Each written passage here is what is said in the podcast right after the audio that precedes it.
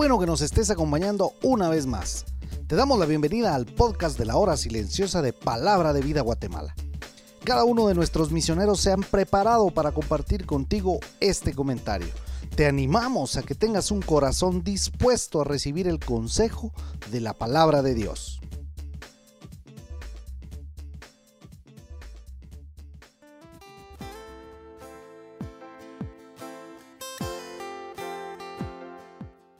Y moraba Mefiboset en Jerusalén porque comía siempre a la mesa del rey. Según de Samuel 9:13, primera parte.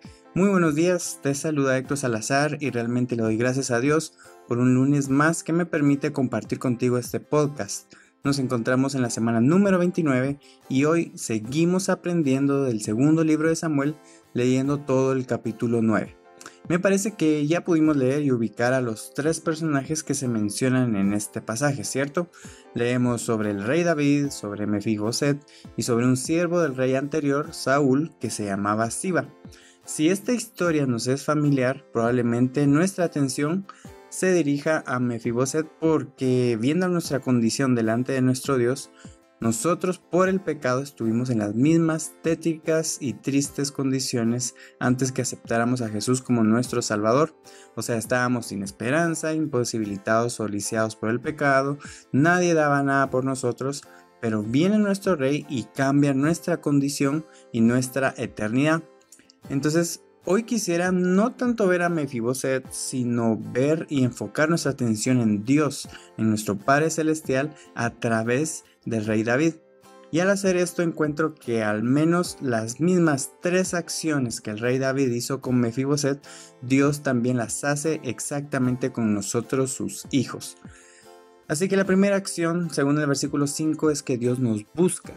Dice, entonces envió el rey David y le trajo de la casa de Maquir. Acá leemos que no fue Mefiboset el que busca ir con el rey, y era obvio, no solo era de la familia del ex rey que quiso matar a David, sino que no podía ir por sí mismo porque estaba lisiado de ambos pies, como dice versículo 3 y 13, y además no se sentía digno de irse a presentar al rey sin ningún motivo importante. Pero así como fue decisión del rey irlo a buscar, así también nuestro Dios quiso por su soberana voluntad irnos a buscar a nosotros. Nunca es el ser humano el que busca a Dios, siempre es Dios el que nos busca por su amor. La segunda acción, según el versículo 7, es que Dios cumple sus promesas. David había hecho un pacto con su gran amigo Jonatán y acá se encarga de cumplir su palabra.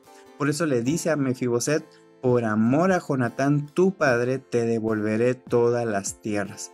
Y así exactamente es Dios. Él cumple todas las promesas que nos dejó en la Biblia. Incluso en números 23, 19 dice que Dios no es hombre para que mienta. Sabemos que Dios nuestro Padre Celestial todo lo puede. Pero existe una cosa que no puede hacer y eso es mentir. Si Dios dijo que no nos va a dejar, él lo va a cumplir. Si Dios dijo que nada nos faltará, Él lo va a cumplir. Todo lo que Dios prometió, lo va a cumplir. Y por último, la tercera acción según el versículo 8 es que Dios nos acepta. Tal y como somos, Dios nos acepta. Mefiboset en este versículo 8 se describe a sí mismo como un perro muerto. O sea, para comenzar, un perro para un judío era un animal inmundo. Pero además de esto, estaba muerto, se describe como muerto. Lo hacía aún más inmundo porque era sabido que un judío piadoso no se acercaría a un cadáver. Entonces Mefiboset se califica así, pero eso no le importó al rey porque de igual manera él lo aceptó a su mesa, a tal punto que se lo ordenó para que a partir de ese momento en adelante siempre comiera con él.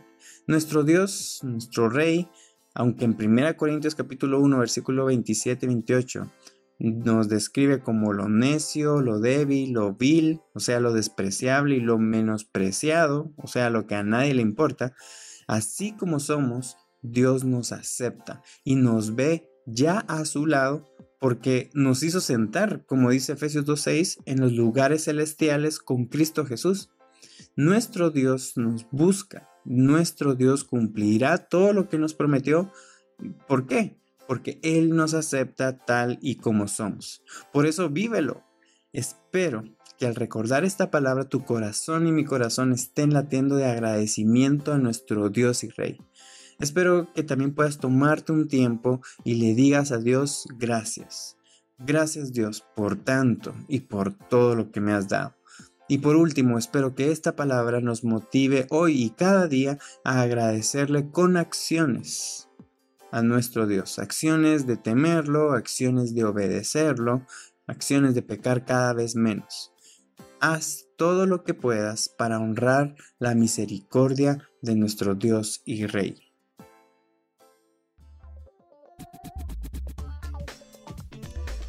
Puedes ser parte del crecimiento espiritual de tus amigos compartiendo este podcast con ellos.